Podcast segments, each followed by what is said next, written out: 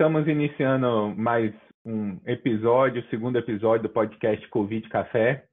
E nesse segundo episódio a gente vai tratar de um tema muito interessante que sempre é pertinente e está é, sendo debatido muito na mídia entre a, a, os nossos colegas da parte é, das universidades, das instituições de pesquisa e demais é, pessoas da sociedade.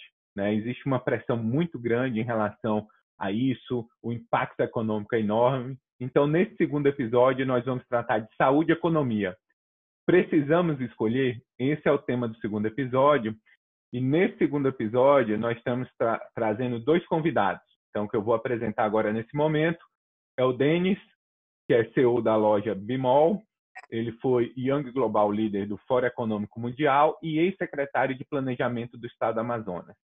E o Marcos Favas Neves, que é professor titular da Escola de Administração da USP de Ribeirão Preto e também da FGV. É especialista em planejamento estratégico com área de estudo de agronegócio. Eu acho que são dois convidados bastante importantes. Eu queria agradecer o Marcos Lacerda pela indicação do Denis e o Rodrigo pela indicação do Marcos. É, nesse primeiro momento, que a gente sempre vai fazer né, nos próximos episódios, nós vamos comentar um pouco a respeito dos fatos importantes que ocorreram na semana. Então, assim, o meu destaque para essa semana é o seguinte: aconteceu na segunda-feira. O ministro da Saúde, o Nelson Take, foi pego de surpresa ao receber a notícia que o presidente tinha assinado um decreto considerando como serviço essencial salão de beleza, é, manicure, é, barbearia e academias, né? Então, ele ficou bastante desconcertado. Então, para mim, esse é um fato relevante, que mostra é, que existe uma desconexão entre o que está sendo proposto, principalmente a nível da presidência, em termos do seu decreto, e o que está sendo executado no Ministério da Saúde. Então, para mim, esse é um fato importante da semana que faz a gente entender por que existe essa dificuldade no apoio a nível federal aos estados e municípios. Aí eu acho que agora a gente podia chamar o, o Marcelo Barreto, direto de Michigan, para falar um pouco a respeito é, do que aconteceu nos Estados Unidos, se existe algum destaque lá, o que, que ele gostaria de comentar por lá. Olá, pessoal. É, aqui nos Estados Unidos é, ainda continua a escalada dos casos, né? Incidência alta polarizada em, em, algumas áreas urbanas aqui dos Estados Unidos, principalmente a região de Nova York. Mas eu queria destacar ontem o Anthony Fauci, né, que ele é o diretor do Instituto de Alergia e Doenças Infecciosas do NIH. Ele é, foi para uma audiência no Senado lá no, aqui nos Estados Unidos falar sobre é, o planejamento da, da pandemia, é, o que, que ele espera com essa possível abertura é, da economia, é, das escolas. Então ele ele é, foi convidado por senadores republicanos é, num comitê de saúde do, do Senado e a primeira coisa que ele alertou foi justamente sobre a segunda onda de maior incidência que pode surgir justamente pelo afrouxamento das medidas de social. Nessa segunda onda, ele acredita que pelo é, número de, de exames realizados, organização melhor do sistema de saúde é, diante é, dessa primeira onda que teve aqui nos Estados Unidos, é, a, o sistema de saúde pública aqui está mais preparado para essa segunda onda que deve vir no, nos meses de outono e inverno aqui nos Estados Unidos. Um fator determinante é, para você ter uma normalidade aqui seria a abertura de escolas e universidades. Um dos senadores, inclusive, falou da, da baixa taxa de incidência Covid em crianças e baixa letalidade, principalmente dados é, do estado de Nova York. Mas o Fauci, ele continuou preocupado ainda, porque são, os dados ainda são bem inconsistentes e, inclusive, é, foi relatado um quadro é, bastante grave em 73 crianças em Nova York, com três óbitos, e um quadro de uma síndrome inflamatória multissistêmica, era semelhante à doença de Kawasaki. Né? Então, isso chamou a atenção de que não é bem assim, sempre casos leves em, crianças. Então, ele deu esse, esse relato, ainda não se sabe se vai abrir escola, universidade, algumas já se manifestaram que vão ter os cursos de outono basicamente online, né? Os, os, as universidades estaduais da Califórnia, UCLA, Berkeley, vão basicamente ser online. A Faculdade de Medicina da Harvard ah, também já, já, já manifestou que não vai abrir esse ano, é, basicamente cursos online. A McGill na, no Canadá também. Então, parece indicação de uma tendência aí de, ensino. Em outros países, é, houve um afrouxamento aí de, do é, houve a abertura das escolas, né, na Dinamarca, na Suíça, na China, na Austrália. Basicamente ainda não sabe muito, né, eles adotaram é, medida de distanciamento social entre alunos e professores, estão é, monitorando temperatura, mas ainda não sabemos se isso vai levar a aumento do número de casos. Então, essa audiência com FAUT, muito mais incertezas do que do que fatos e ainda uma grande preocupação com o que vir. Né? Ótimo, Marcelo. Deixa eu chamar a Helena. Helena, é, queria comentar a respeito é, de duas dicas que ela tem aí da, da semana, acho que é importante. É, eu queria, bom, boa noite, Júlio, boa noite a todos. Eu queria convidar todos a assistirem a uma dica de uma série médica que está sendo televisionada no canal Universal Channel. Eu tenho a honra de ser uma das criadoras dessa série. Ela chama Unidade Básica. É uma série que, obviamente, foi gravada antes da pandemia, né? Mas eu acho que fala de, de questões muito importantes que a gente vem vivenciando ainda mais com a pandemia, né? Que é a importância de, do, do SUS, a importância da atenção primária à saúde e questões relacionadas às vulnerabilidades, de como as questões de moradia, de gênero, de raça afetam a saúde das pessoas. Então, cada episódio a gente busca discutir, mostrar um caso sempre baseado em casos reais. Então, eu convido a todos a assistirem. A gente está na segunda temporada já, no meio da segunda temporada, mas os primeiros episódios estão na Globoplay disponíveis. E sempre aos domingos, é, às 23 horas e reprises quartas e sextas, 18 e 40. É, e uma outra dica que eu queria, é, uma outra coisa que eu queria é, dividir com vocês é um perfil que tem no Instagram, no Facebook, de um trabalho que foi feito é, entre jornalistas e artistas que chama Inumeráveis Memorial, né? Que, que é um trabalho, na verdade, de trazer a, a, a vida daquelas pessoas que faleceram pelo Covid pela Covid, tentando mostrar que elas é, fazer na verdade um, um, luto coletivo. Acho que é um momento que as pessoas não estão podendo, né, é, enterrar e fazerem é, os, o luto da maneira com que a gente é, faz normalmente. Então isso é muito difícil para as famílias. Então esse projeto buscou é, são jornalistas voluntários e escritores que buscam, as famílias podem buscar né, esse, esse, esse site para relatar as histórias, esses jornalistas vão escrever as histórias, o que eles falam é a gente não quer mais que sejam só números, né, as pessoas querem ser vistas em prosa, que é o que eles falam, e aí é, tem nesse no Instagram e no Facebook um resumo um pouco da vida dessas pessoas. Então achei uma iniciativa muito interessante, muito bonita, muito importante nesse momento que a gente precisa de alguma forma ter um luto coletivo, assim, né? Então fica a minha indicação aí para as pessoas procurarem, ajudarem e se tiverem conhecidos pacientes que, que, que faleceram também poderem usar isso para contar a história dessas pessoas. Helena, repete oh. pausadamente o Instagram para o povo que está escutando. É Inumeráveis Memorial tudo junto no Instagram Legal. deles. Perfeito, perfeito. O Márcio Lacerda, acho que tem alguns destaques também em termos de tratamento. A gente acabou o nosso podcast na semana passada, né? O Júlio me mandou a notícia que o, que o nosso presidente da República, aquele cercadinho que ele fica ali todo dia, ele disse que tinha mandado o ministro da Saúde aqui em Manaus para ver o que estava acontecendo. E o ministro da Saúde, segundo ele, descobriu que a gente estava usando uma cloroquina numa dose muito alta em todo mundo, por isso que matou 100% do pessoal aqui de Manaus. Foram, foram os comentários do nosso presidente da República. Não sei se o Denis viu isso, mas aparentemente a nossa pesquisa, inclusive, matou Manaus inteira, que a gente estava usando dose alta em todo mundo.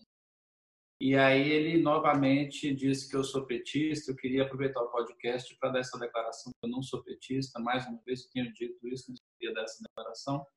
E essa novela da cloroquina, a, os capítulos estão ficando emocionantes, né? É, na semana passada, essa semana, a gente tem dois estudos observacionais que vieram de Nova York, é, numa rede de hospitais metropolitanos de Nova York, um estudo que saiu no JAMA, que é uma revista de, de grande impacto na nossa área, e 1.400 pessoas, eles separaram, revisaram prontuários de todo mundo e viram ali quem usou hidroxicloroquina, quem usou azitromicina, quem usou hidroxicloroquina e azitromicina e quem não usou nada. E, na verdade, quem usou hidroxicloroquina teve o mesmo desfecho do que quem não usou hidroxicloroquina. Então, nesses 1.400 pessoas que foram internadas lá, não teve diferença. Na semana passada, o New England Journal of Medicine fez também uma publicação de um estudo observacional do Hospital Presbiteriano de Nova York, e depois de uma série de análises estatísticas sofisticadas, ele mostrou que, independente da gravidade da pessoa, independente da idade, das doenças que ela tem, a hidroxicloroquina não fez diferença nenhuma. É, o DJ Raul publicou também semana passada um relato com mais de mil pessoas que ele tratou com hidroxicloroquina e azitromicina e sem controle. Quer dizer, ele pegou mil pessoas em Marsella, usou e no final ele disse que o resultado foi excelente. Mas ele não tem um grupo que não usou para cientificamente provar para a gente se funcionou. Então, a gente continua é, com o DJ Raul devendo para a gente esse braço de controles que não usaram a droga e os estudos do JAMA e do New England mostram que não tem eficácia. Então, Manaus, que virou o epicentro petista para provar que a cloroquina não funciona, acabou tendo um respaldo nessas duas grandes publicações que saíram essa semana. Ótimo. Eu vou passar para o Rodrigo Stablen também comentar um pouco do que, que ele viu essa semana, o que, que ele quer destacar. Júlia, eu vou fazer um popurri para depois a gente já entrar no nosso tema, que é pandemia e economia, se, se esse negócio pode ser separado, né? Eu vou começar com uma manchete muito legal que saiu hoje da, do Instituto de Métricas da Universidade de Washington, que mostra que, analisando os dados brasileiros, se tudo correr bem, a gente tem uma previsão de 88 mil mortes. Se tudo correr, correr mal, isso vai para 120, 140 é, mil mortes. Claro que isso são projeções que são feitas, mas a gente tem errado muito pouco nas projeções que a gente tem, tem feito olhando a taxa de infecção no vírus e o comportamento de barata voa que está o tratamento é, do enfrentamento do Covid no governo central, que pega ministro despreparado. É, e o outro comentário que, que eu acho muito interessante também, né, que foi trazido pelas manchetes espanholas, mostrando que 5% dos espanhóis estão é, imunes ao coronavírus, ou seja, a imunidade de rebanho a imunidade coletiva passou longe por lá, mesmo a gente tendo é, uma alta epidemia e alto número de mortes que, que houve lá na Espanha. E um outro dado interessante que veio lá da Califórnia, veja que eu estou passando aqui os continentes, é? é que o governador lá ficou surpreso é? quando ele descobriu que a, a transmissão comunitária que estava acontecendo lá veio pelas é, reaberturas é, dos salões de, de manicure e pedicure é, que tem na Califórnia. A maioria deles de brasileiro, inclusive, né? E por isso eu gostaria já de engatar, né, com essas informações que a gente coletou aí pelo mundo para os nossos ilustres é, convidados. Eu gostaria de dizer que eu comprava muito na Bemol, porque eu morei morei sete anos lá em Rondônia também, né? então conheço bem a, a empresa. Né? Eu gostaria de perguntar se saúde e economia podem ser tratadas separadamente. Obrigado, Rodrigo. Obrigado também pela clientela. É, eu tenho tentado estudar um pouco sobre o assunto e, obviamente, na parte médica, o que eu mais escuto é que tem três coisas que você precisa tratar: né? o distanciamento social, é, disponibilidade de UTIs e testes, né? disponibilidade de testes. Eu acho que na economia a gente deve abordar mais ou menos da mesma forma. tem coisas que são o mínimo que precisam funcionar. É, então, eu listo três coisas. Uma, você tem que evitar a absoluta miséria. absoluta miséria pessoas que antes sobreviviam de alguma forma, é, muitas informais, e agora precisam sobreviver de alguma outra forma. É, qualquer que seja a política escolhida, ela precisa levar em conta que essas pessoas precisam sobreviver. Da mesma forma, é necessário você preservar os empregos. Então, se você vai fechar uma economia por algum período de tempo, é, é preciso você encontrar soluções para que os empregos sejam preservados. E, por último, você tem que, no médio prazo, evitar as falências. E quando eu chamo falência, estou falando de falência de empresa, mas também falência de serviço de, de é, é, entes públicos, de, de, governos e de prefeituras. É, vou dar um exemplo aqui de Manaus. É, os números, conversando com, com o secretário de, de Fazenda aqui, é que nossa, nosso faturamento deve cair em torno de 40%. 40% a 45% agora, já do mês de abril, que é pago no mês de maio. O governo ele consegue pagar a sua folha esse mês com alguma reserva que ele tinha de antes. Mas, nesse cenário, ele não consegue pagar a folha de junho. Ora, isso aqui precisa de alguma solução. É, e eu entendo que você precisa casar as duas decisões. É, se você vai manter é, uma economia fechada durante algum período, você precisa certificar de que o governo vai ser capaz de pagar o salário do Marcos Lacerda aqui, para que ele consiga é, é, continuar, digamos, assessorando e, e, cuidando dos doentes. Então, eu, eu diria que é simplesmente um casamento. Você precisa encontrar soluções que não são soluções isoladas, isso é um sistema, é, e esse sistema ele precisa funcionar. Não há decisões fáceis, mas é, é, eu diria que não dá para pensar numa coisa sem pensar na outra. É, vamos ouvir também o Marcos, né, é, em relação a isso, o que, que ele acha. Júlio, obrigado. Obrigado, Rodrigo, também por ter me apresentado aí ao grupo. Já estou vendo quão interessantes são as discussões de vocês. Eu trabalho, eu dou aula de planejamento, né? E e a minha área de aplicação maior é na área de agronegócio, por ser engenheiro agrônomo, trabalhar com esse setor. Mas eu confesso para vocês que eu nunca vi na minha vida profissional de quase 30 anos uma mudança de cenário como essa, é, é, onde nós estávamos começando um ano que provavelmente seria o melhor para a economia brasileira, o melhor para a agricultura brasileira, né?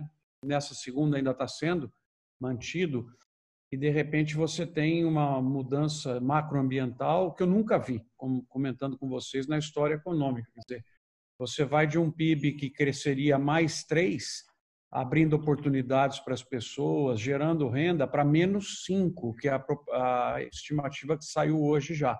Vai destruir é, riqueza, todos nós vamos ficar mais pobres. Já ficamos internacionalmente, né, com até a própria nossa moeda que foi para 6, é, seis reais para comprar um dólar agora, quer dizer, a sociedade brasileira empobreceu. Eu nunca vi isso. Nós temos a dificuldade, que provavelmente já é assunto batido aqui nesse grupo, de ser o único país do mundo que está convivendo com três crises ao mesmo tempo. Que é a gravíssima crise de saúde sanitária, que a gente ainda não viu como que ela é, não sabemos se está no pico, se não está. A econômica financeira, que a gente não faz nem ideia da onda que está vindo e vai atingir o país, não temos ideia ainda, ela começou a molhar o pé, e depois a crise política, que essa já está instalada, desnecessária, completamente descabida numa hora como essa, os cérebros decisores do país estarem perdendo tempo em preservar o seu espaço e ocupar o espaço de outro. Enfim, é uma coisa absolutamente lamentável. Né? Eu tenho acompanhado bastante, participo com o Rodrigo no comitê, estou aprendendo muito com o comitê aqui de Ribeirão Preto, que tem feito um bom trabalho até então com os indicadores, né? Tenho muitos primos da área médica com os quais eu, eu discuto, né? Então, muitos principais hospitais de São Paulo. Então, a gente está sempre, eu estou colocando hipóteses para eles, né? E, enfim, acho que nós estamos passando por um período incrível aí de mudanças. Eu fiz um material hoje que eu pedi a Caroline para disponibilizar para vocês, que são 10 palavras que mudam a nossa vida a partir do vírus. Eu gostaria que vocês depois dessem uma olhadinha. Tem um, um vídeo de 8, 10 minutos. e publiquei ele lá no, no China Daily, que eu escrevo para o Jornal da China. Ele acabou ficando líder hoje de, de leitura. Então, eu queria que vocês eh, dessem uma olhada, porque é, é, são modificações comportamentais que vêm para a gente. Especificamente sobre o tema, para devolver a bola para vocês, é, bom, é, como nós estamos num ambiente de planejamento com total incerteza e falta de informações, muitas decisões foram sendo tomadas achando que isso traria como consequência aquilo. Uma que eu já comentei bastante no nosso grupo, o Rodrigo é testemunha, nós assumimos que isolamento econômico traria isolamento social. Né? Então, a gente assumiu que fechando empresas, parando a atividade econômica, automaticamente você traria isolamento social. Nós vimos em muitos bairros, eh, regiões mais periféricas, que você simplesmente cortou a oportunidade de trabalho da pessoa, mas ela continuou se comportando de maneira equivocada. Então, eu acho que aí está o primeiro grande erro nosso nessa história, foi ter assumido que parar a economia para o contato das pessoas, que, portanto, nós atingiríamos o resultado parando a economia, que aparentemente aconteceu parcialmente só no Brasil. Não vou dizer que não aconteceu, porque poderia estar muito pior. Então, eu acho que. Mas agora é fácil falar, né, pessoal? Agora, depois de três meses, né, lá, lá atrás é que seria mais complicado. A gente teria acertado mais se nós tivéssemos montado uma matriz que considerasse, de um lado, o retorno econômico e, do outro lado, risco de contágio, né? você teria quatro quadrantes, isolado as atividades do país econômicas nesses quatro quadrantes e não ter tomado uma decisão tipo de fecha tudo, mantém só alimentação, mantém farmácia tal. Eu acho que a gente teria um resultado econômico melhor é, se nós tivéssemos feito uma matriz de priorização como essa. Por exemplo, você vê o setor de cana, né? Vocês não conhecem, ele está funcionando é, é, sem problema nenhum. E não, eu estou participando de diversos grupos que eu trabalho muito com o setor de WhatsApp. Níveis de contaminação são baixíssimos nas usinas, porque tomou as atividades, é, as precauções necessárias, né? Então eu pergunto assim: será que nós precisaríamos ter parado o setor automobilístico? Será que revenda de automóvel, duas 1.200 vão fechar no Brasil por causa desse, dessa decisão. Será que revenda de automóvel não poderia ter funcionado com, com máscara, com álcool gel? Será que as fábricas que hoje são bastante automatizadas não poderiam ter continuado é, funcionando? Enfim, desabafando com vocês, né? Eu acho que nós é, erramos ao decretar o isolamento econômico quase que total, preservando poucos setores, se algumas porque algumas atividades poderiam ter continuado funcionando com baixíssima chance de contágio e nós não teríamos o nosso PIB vindo de 3 para menos 5. Então, é só um pouco, acho que faltou mais inteligência para a gente determinar, ó, isso aqui tem que parar, e nem, alguém já falou aí, né, o, o perdão, está nos Estados Unidos? O, o, o Marcelo. Marcelo. O Marcelo comentou, né? Eu acho que a universidade não tem que voltar, porque nós estamos dando aula online, está funcionando, é uma atividade de alto risco, entendeu? Agora, talvez escolinha de, de primeiro grau, que a, que a criança precisa da merenda, é uma outra decisão. Então, enfim, retorno da atividade, no sentido dela arrecadar imposto, manter a economia funcionando, manter o emprego das pessoas, e risco. Faltou analisar isso e daí ter feito é, separações distintas daquela para tudo, né? Mas, no geral, estamos aí. É, eu confesso para vocês que eu não sei em que estágio que, que nós estamos, se ainda vai piorar muito, se não vai. Não tenho noção nenhuma, pessoal, do tamanho da crise econômica que vai nos impactar, crise de crédito, de liquidez, e, e é a situação mais grave que eu já vivenciei na minha vida econômica e empresarial até hoje. Então, Marcos, só para só para complementar, assim, eu, eu concordo é, exceto pelo fato de que nós somos uma democracia e, nesse momento, sem um grau de liderança muito claro. Né? Então, planejamento nesse nível é, requereria é, uma liderança nacional muito bem aceita, né? uma liderança ampla, é, que pudesse dizer para todos os governadores, indicar, olha, é, é, deixe isso aberto, não deixe aquilo aberto, e ter alguma legitimidade para falar. Né? Como o Júlio falou no começo, é, você reabrir salões, deixou até o ministro da Saúde surpreso. É, então, não me parece que seria possível, nesse momento, dado o nosso contexto político, executar alguma coisa assim, dado também que nós permanecemos uma democracia federalista, na qual os municípios tomam decisões e os estados tomam decisões autônomas. É, queria só deixar um comentário. Nosso YouTube está funcionando normalmente. Quem quiser colocar alguma pergunta lá, no final desse bate-papo, nós iremos tentar responder. O Marcos queria fazer algum comentário em cima da fala aí também do, do Denis e do Marcos. Fica à vontade, Marcos. Eu, eu, eu, acho que é um pouco na linha de que a gente não está sabendo ser criativo e adaptar as coisas à nossa realidade. Por exemplo, eu tenho conversado com o prefeito de Manaus ele veio me perguntar como é que era o lockdown, né? Quer dizer, como se tivesse um livro de lockdown para a gente seguir. E na verdade esse lockdown não existe nada, existe uma ideia que tem que ser adaptada para cada região, para cada bairro, inclusive, de cada cidade, porque nem sempre a cidade está em tempos iguais da epidemia. Mas uma coisa que me preocupa muito foi o seguinte: quer dizer, o Estado ontem decretou o fechamento de tudo até o dia 31 de maio. Quer dizer, a, a, gente provavelmente vai abrir Manaus junto com o Rio e São Paulo, que estão um mês atrasados na epidemia. Será que a gente aqui viveu uma miséria tão grande, com tanta gente sendo enterrada, e que já está num declínio de, de, de, de enterros no cemitério? Será que a gente não tem que voltar antes? Será que a gente não tem que ser criativo e identificar as fragilidades de Manaus e do Estado? A gente parece que está sempre copiando de alguém o que alguém fez sem entender a peculiaridade nossa local. Por exemplo, é realmente uma estupidez que Manaus, que viveu esse problema, não abra primeiro. E ninguém vai dizer isso para a gente, nem o presidente, nem o governador de outros estados. Né? É, eu acho bem interessante o que foi colocado pelo Denis e pelo Marcos, e é importante a gente entender que cada estado e cada cidade vive uma dinâmica diferente da epidemia, como o Marcos comentou. Então, os times ideais são diferentes para cada cidade. O que a gente sabe, o que é, queria até que vocês dois comentassem, é que um distanciamento social, um fechamento adequado, que reduzisse realmente o número de casos e de internações em UTI, favorecia um, um, uma flexibilização mais precoce. Então, queria que vocês pudessem, em cima disso, tecer esse comentário, porque a gente, do que a gente vê na prática, o que o Marcos comentou e achei bastante interessante é que fechou as atividades econômicas, mas a população continuou transitando normalmente.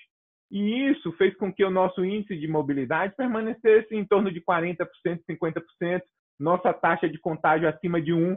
Então, na verdade, a medida que foi instituída não foi efetiva no sentido de reduzir o número de casos e o número de pacientes que precisam de UTI. Lógico que isso reduziu, reduziu. A gente precisaria de muito mais leitos, a gente teria muito mais óbito.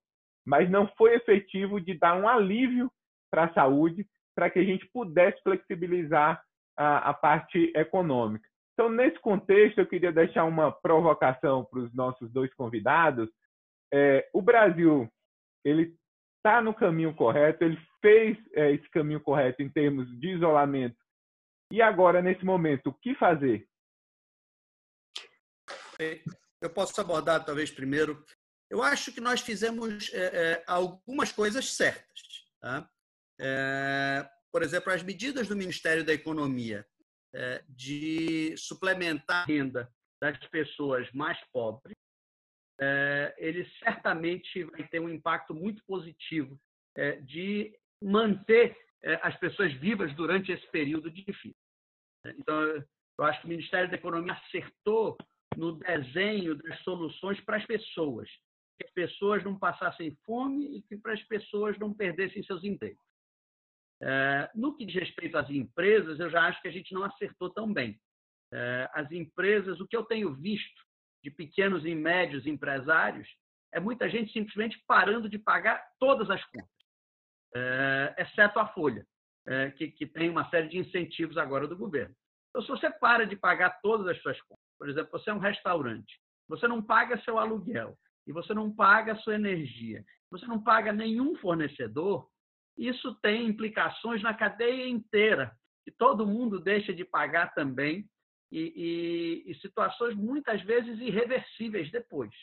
É, eu acredito que há muitos comércios e há muitos serviços que provavelmente fecharam pela última vez, não vão reabrir num pós-crise. É, então, é, é acho que no, no, no desenho que nós fizemos, as pessoas estão bem atendidas, as empresas não. Os governos ainda não está claro. É, eu estava conversando, por exemplo, com o prefeito de Parintins, até falei para o Marcos. É, Parintins é uma cidade de 100 mil habitantes do interior do Amazonas e a arrecadação dela vai colapsar. É, e, ora, como é que você vai lidar com todos esses problemas ao mesmo tempo, ainda tendo que atender bem é, as pessoas? Né? O volume de mortes lá está crescendo, acho que lá está na curva ainda ascendente. E provavelmente tem o Festival do Boi de Parintins em junho, né, Denis? Eu acho que esse ano não tem, né? É, eu espero que não. É, mas como é que você desenha é, a reação da sociedade a todas essas frentes? Acho que uma delas nós abordamos bem. As outras duas ainda não está claro se a gente conseguiu abordar da mesma forma. Ô, ô, Júlio, antes do, do Marcos falar, eu queria até pegar uma parte que o Denis falou, uma coisa muito interessante, né, que a gente acertou em algumas coisas e erramos em outras, né? Então, a gente está matando o microempresário, o MEI, então a gente está sendo um genocídio de empresas mesmo aí. Mas eu gostaria também que vocês pudessem comentar né, é, esse, esse tópico, falando um pouco da dívida pública e da retração do PIB, porque dinheiro não cai do céu também. Né? Então, nessa ótica do lockdown né, e o isolamento social arrastado no âmbito da economia, como é que a gente trabalha isso? Eu sei que essa é a pergunta de 10 milhões de dólares, né? Mas eu acho que é essa provocação que eu gostaria de fazer, né? Porque a gente tem aumentado a nossa dívida pública. Como é que a gente vai sobreviver a isso? É, eu vou dar minha opinião rapidamente. Você tem que dividir o problema em dois. É, um, o governo federal, que pode imprimir dinheiro, e outro, os estados e municípios que não podem. É, os estados e municípios têm um problema dramático. É, eles não podem imprimir dinheiro e eles não podem tomar emprestado. Eles têm lei de responsabilidade fiscal, é, que mesmo que seja flexibilizada, eles não conseguem pagar as contas e para isso não tem solução. É, o governo federal tem mais flexibilidade, ele controla a moeda e ele deve embarcar num grau de endividamento muito elevado, que, na minha opinião, nesse momento é bem justificável, até porque nós estamos vivendo taxa de juros muito baixa. Então, o governo federal deveria sim se endividar profundamente é, para ser capaz de manter a economia minimamente funcional enquanto nós estamos enfrentando esse momento difícil. É, ele tem essa capacidade para fazer isso por dois a três meses, um grau de endividamento que subiria para talvez 90% do PIB, ou mesmo 100%, que é um grau elevado para o histórico do Brasil, mas não é um grau elevado se você considerar uma taxa de juros muito baixa. Principalmente se você considerar hoje que nossa taxa de juros é, é 3%, considerando que, que você tem inflação e a curva futura de juros, em alguns casos nós já estamos convivendo com juros negativos, é, que, que, sob esse aspecto, é uma boa notícia, é, é, é um ótimo momento para o Brasil estar se endividando. Só para complementar o Denis, que a resposta eu concordo integralmente, eu tenho que lembrar também que o Brasil constituiu uma reserva em dólar gigantesca ao longo dos últimos anos, um dólar que ele pagou dois, três reais, ele está vendendo a seis agora. Você tem também uma, uma, um recurso dessa valorização da reserva que o país fez em reais, né? Mas é a situação, quem tem que manejar o barco é o governo federal, porque ele tem as, as, os instrumentos, para municípios e estados é dramática a situação. Eu compartilhei no nosso grupo, o Rodrigo viu, eu recebi os dados de Piracicaba já da arrecadação do município, ela já caiu 25%, 20, 25%, comparativamente esse mês em relação ao, ao mesmo mês do ano passado. E, e, esses estados têm um comprometimento, o município, a própria universidade nossa, tem um comprometimento com a folha, que ela não vai conseguir honrar. Então, nós vamos observar daqui a pouco começar a redução, é, é, necessidade de redução salarial do funcionalismo temporária das universidades, porque não tem caixa. E quanto mais durar a política de isolamento, que também está associada a uma outra questão comportamental, pessoal, que é o seguinte: não adianta você liberar os restaurantes de Ribeirão Preto agora à noite, será que eu vou? Quer dizer, tem, tem que também reconquistar a confiança das pessoas para saírem e consumirem e ir nas atividades, porque elas estão com medo do que vai acontecer com elas. Então, não é uma coisa imediata.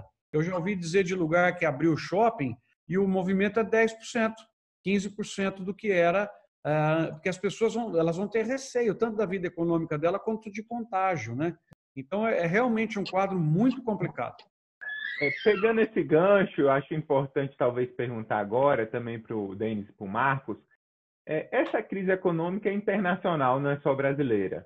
É, o impacto é, em outros países vai gerar, de alguma forma, uma perda de arrecadação importante para o país. Porque muito do que a gente exporta, do que é consumido lá fora. É, eu queria saber um pouco, ainda mais o Marcos, que tem essa veia no agronegócio, é, o, em relação ao cenário internacional, é, a recuperação da economia brasileira não depende só do que o, a retomada da economia interna. Também é necessária a retomada da economia internacional. E o cenário que se configura aí para esse ano e talvez para 2021 é um cenário de muitas incertezas, que poucos investimentos externos no Brasil e que eles pudessem traçar um pouco esse cenário é, da dependência do cenário internacional em relação à economia brasileira. Que a gente tratou um pouco de negócios que são fechados, que são abertos, um pouco da arrecadação de estados e municípios e investimentos. Investimentos internacionais que são colocados no Brasil. Qual a perspectiva disso ser retomado nesse contexto da pandemia? Bom, bem rápido aí para dar tempo de outros comentarem e atender mais perguntas, né? O Júlio, nós temos uma sorte muito grande de que o nosso produto principal, nós somos um vendedor de comida, né? 50% da nossa exportação é comida, é produto do agronegócio, é soja, é carne, papel e celulose, é algodão, e esse setor está muito bem. Com o câmbio agora, o Brasil ganha uma competitividade impressionante para galgar mais mercados e nós nos beneficiamos do seguinte: você tem crise na Europa, crise nos Estados Unidos, mas a última coisa que a pessoa corta é a alimentação. Então, o setor de serviços toma uma, uma pancada, indústria toma uma pancada, mas o alimento ele passa meio é, é, tranquilo. E a gente é vendedor de produto básico, que é soja, que é carne, café, suco de laranja, que até cresceu o consumo no mundo. Então, para a sorte do Brasil, nós estamos consolidados como fornecedor mundial de alimentos, que é o último item a ser cortado na economia e aonde as pessoas que estão recebendo o suporte, que foi muito bem dito pelo Denis, né, que funcionou bem a política dos 600 reais, quer dizer, esse dinheiro vai para onde? Vai para comida, em todo lugar do mundo. Então, nós estamos até melhores do que o ano passado, comparativamente ao caixa do Brasil vindo da exportação de alimentos. O segundo ponto é o, é o seguinte: o Brasil tem como vantagem muita investimento internacional, né? Que você perguntou. O Brasil tem como vantagem muita oportunidade boa.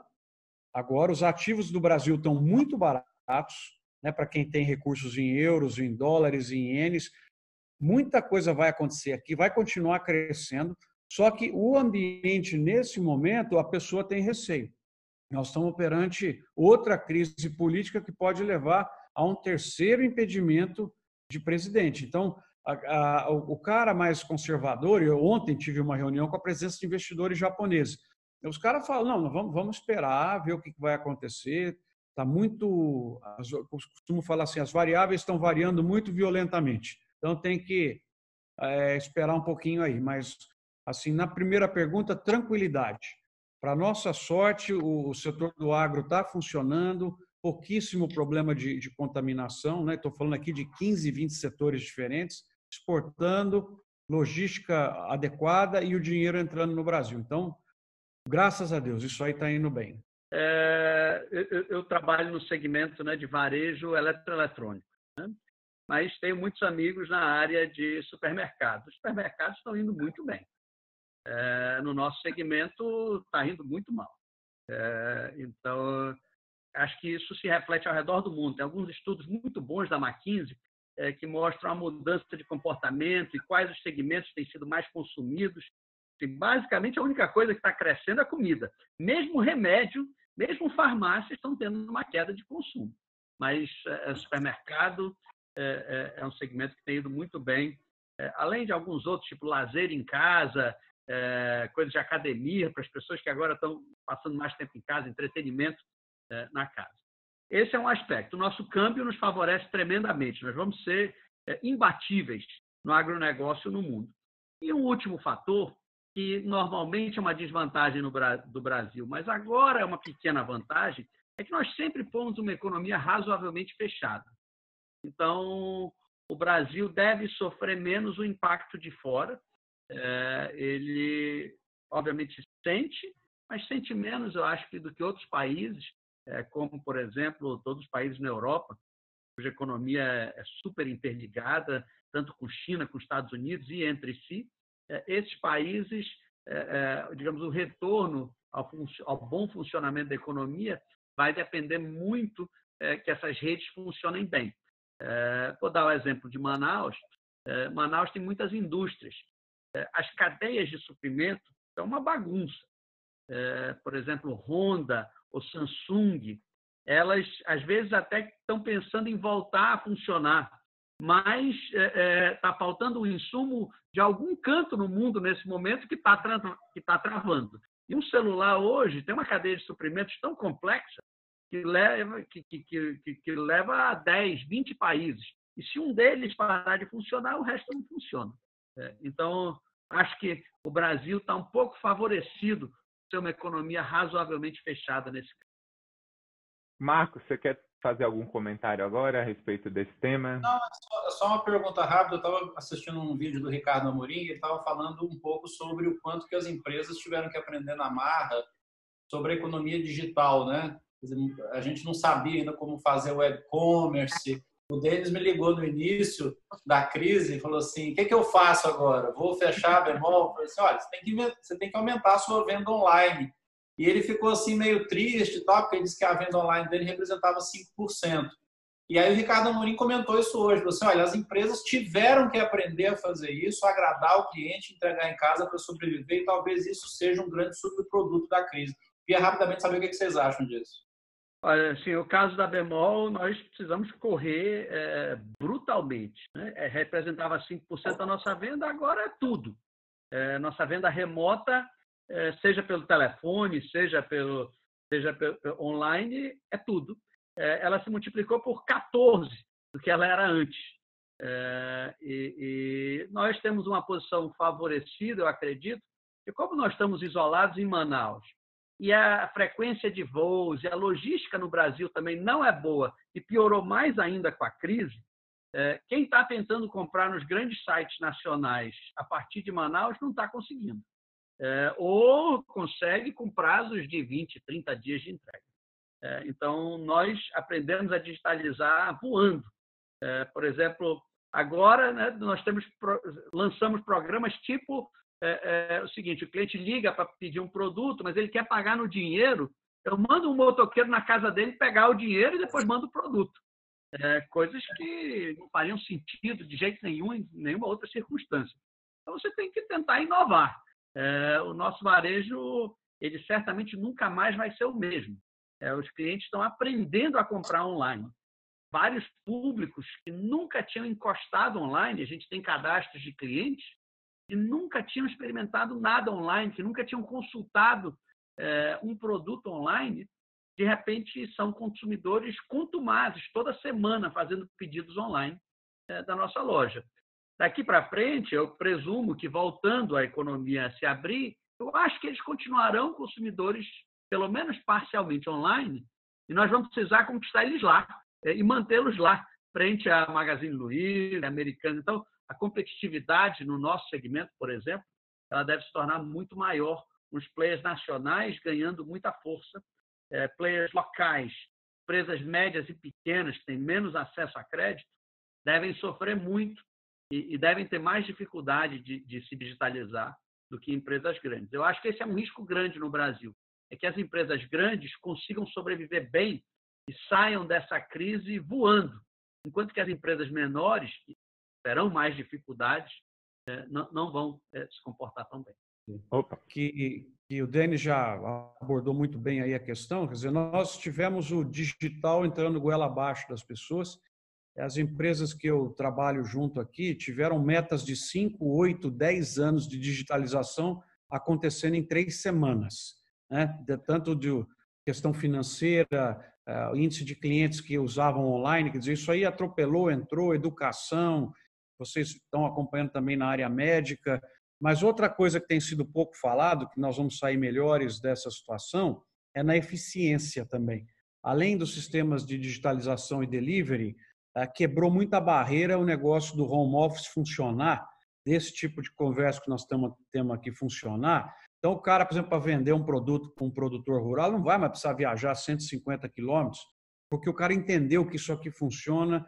Então, eu estou eu tô vendo também que nós vamos sair dessa situação aplicativos que foram criados para carga, para juntar vendedor de hortícolas com, com o, o, supermercado. Impressionante como é, emergiu uma criatividade de soluções que vai nos deixar mais competitivos é, no cenário que vai aí acontecer. Porque o que, que acontece? No, no home office, as pessoas, principalmente em cargos administrativos, ficaram mais produtivas e as empresas que têm esses mega escritórios perceberam que não precisam desses mega escritórios. Então, só para dar um exemplo, meu cunhado é vice-presidente de uma grande multinacional, trabalha com painéis eletrônicos. Ele me mandou agora essa semana o plano de redução de escritórios da empresa no mundo a partir do momento em que ela aprendeu que o home funciona, que a pessoa fica mais produtiva, mais econômico e outros. Então, você tem um legado aí de, de heranças dessa crise que são realmente transformadoras e muitas delas vão trazer eficiência.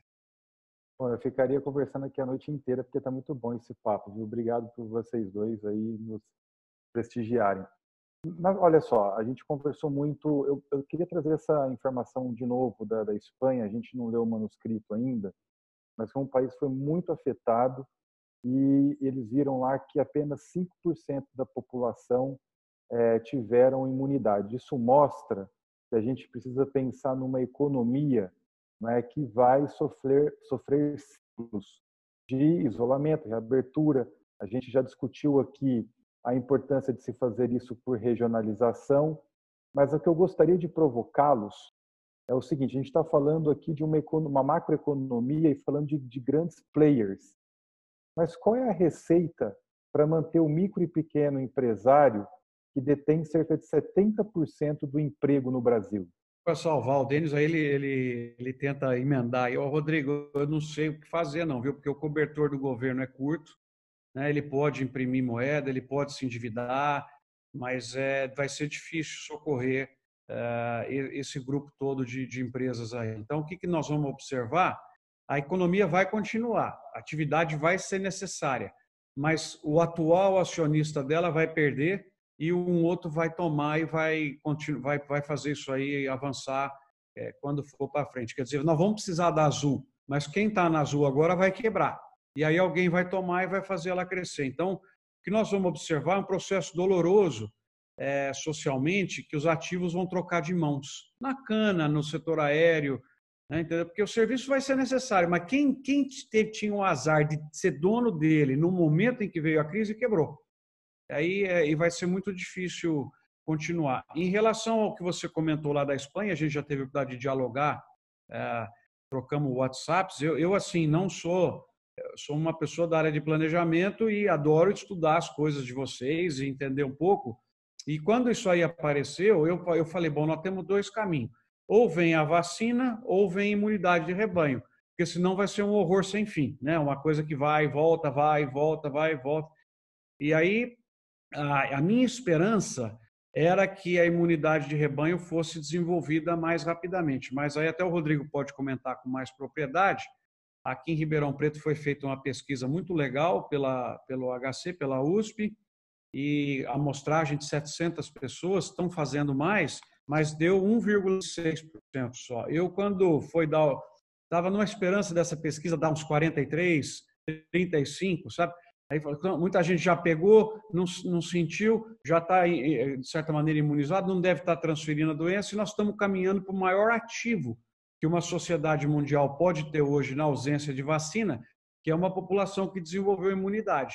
Né? Isso é um valor muito grande, mas também fiquei triste de ver o dado da Espanha, que não chegou a 5%. Enfim, esse é um problema que vai ter que conviver muito tempo, e daí concluo dizendo o seguinte: mais do que nunca, o uso daquela matriz, que eu concordo que não tem inteligência hoje na gestão federal para fazer isso, mas aquela matriz é fundamental, porque nós vamos precisar de arrecadação do mesmo jeito que nós precisamos de controlar o vírus. Então, você tem que pensar um pouco mais.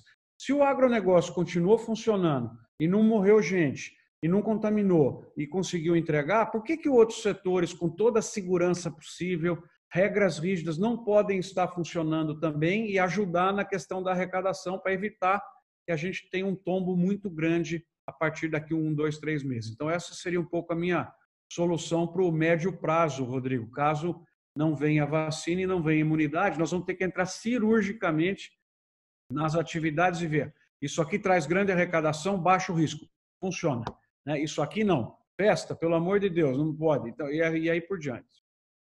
Eu acho que essa colocação do Marcos é muito salutar. Eu acho que a gente tem que encontrar esse equilíbrio baseado no risco, na arrecadação. Acho que o equilíbrio é fundamental e não polarização da pandemia no sentido do que é de um lado e do outro. Então, discutir tecnicamente essas questões, como a gente está fazendo aqui no podcast, no YouTube, e colocar claramente esses indicadores, entender essa matriz que foi proposta. Eu acho excelente, eu acho que foi é, muito produtiva essa discussão, essa interação entre saúde e economia. É, o Marcelo queria fazer a última pergunta, é bom que seja breve, que vocês possam responder brevemente também, porque nós chegamos a uma hora de live e a nossa proposta é encerrar nesse período. bem breve, é, na verdade foi abordado bastante aqui que é, a gente espera que o comportamento das pessoas durante um bom tempo seja ficar dentro de casa, né? tanto consumir. Mas eu queria perguntar para vocês como vocês acham que as pessoas vão se divertir? Né? Como é que vocês veem o ramo do entretenimento, a economia do, do entretenimento pós-crise, principalmente?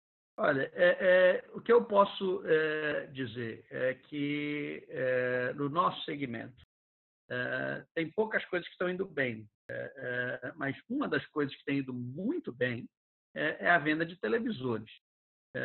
Nós estamos vendendo televisores parecido com Copa do Mundo. E, e, então, obviamente, é o entretenimento dentro de casa. O que eu tenho lido é que você deve ter um enfraquecimento é, do setor imobiliário no que diz respeito a, digamos, commercial real estate, né? a parte comercial. Mas a parte residencial, essa deve se fortalecer brutalmente. Que agora as pessoas vão querer mais espaço dentro das suas casas e mais entretenimento e mais atividades dentro de casa, mesmo passada a pandemia, mesmo passada a necessidade. É, então, pode haver uma reorganização de espaços dentro das cidades meio brutal.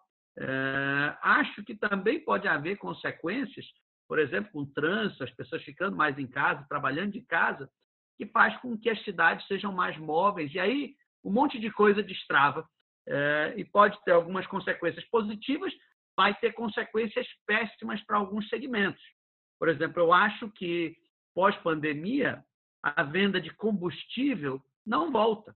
É, eu, por exemplo, vou consumir menos combustível. Eu vou pelo menos um dia por semana e provavelmente mais Vou trabalhar de casa, é, vou gastar mais tempo na minha casa, talvez vou gastar mais energia, é, mas vou gastar menos combustível, menos gasolina. Digamos. Então, vai ter muitas diferenças e acho que o setor de entretenimento vai nessa onda com uma série de mudanças. Netflix, obviamente, se beneficia monstruosamente, mas é, é, é difícil dizer todos os outros variáveis. Só, só, complementando, Marcelo, a sua pergunta é excelente. Né? O, meu, o meu mundo é bem corporativo, né? então eu estou altamente impactado por essa situação. Para você ter uma ideia, é, com palestra e evento, faço mais ou menos uns 100 voos por ano. Vou passar a fazer 25, 30. Já defini isso daí. Eu me enterro aqui em casa no final de semana, sábado, domingo, não quero pôr o pé fora, por quê? Porque eu passei a semana fora. Então, agora eu vou passar a semana em casa e vou querer viajar. Então, o que eu acho que vai acontecer também, não sei se o Denis concorda, uma migração do turismo de negócios para o turismo tradicional de lazer. Eu acho que isso vai acontecer. É, não sei se um vai compensar o outro para as companhias é. aéreas, mas vai haver uma mudança. Não, né? porque as margens das companhias aéreas no, negócio, no turismo de negócio é muito maior que no turismo pessoal, mas eu concordo. é, nós estamos é, encerrando nosso, nosso segundo episódio. Nesse encerramento, eu queria agradecer imensamente o Denis, o Marcos Fava pela participação, o Rodrigo e o Marcos Lacerda pelo convite dos dois, foi bastante enriquecedor. Então, para a gente é um prazer. Espero que você tenha curtido aqui essa live, esse bate-papo descontraído. E espero rever vocês brevemente aqui no, no, nosso canal, no podcast. É um prazer estar com vocês, tá? Um abraço a todos aí, quem está no YouTube. A gente chegou quase a 100 uh, assistindo nesse momento. E no podcast também, a partir de amanhã, já vai estar disponível. Quem quiser baixar, pode baixar no Spotify, tá? Um abraço a todos. Valeu, gente. Covid Boa café. Noite. Pessoal, humanidades. Um abraço.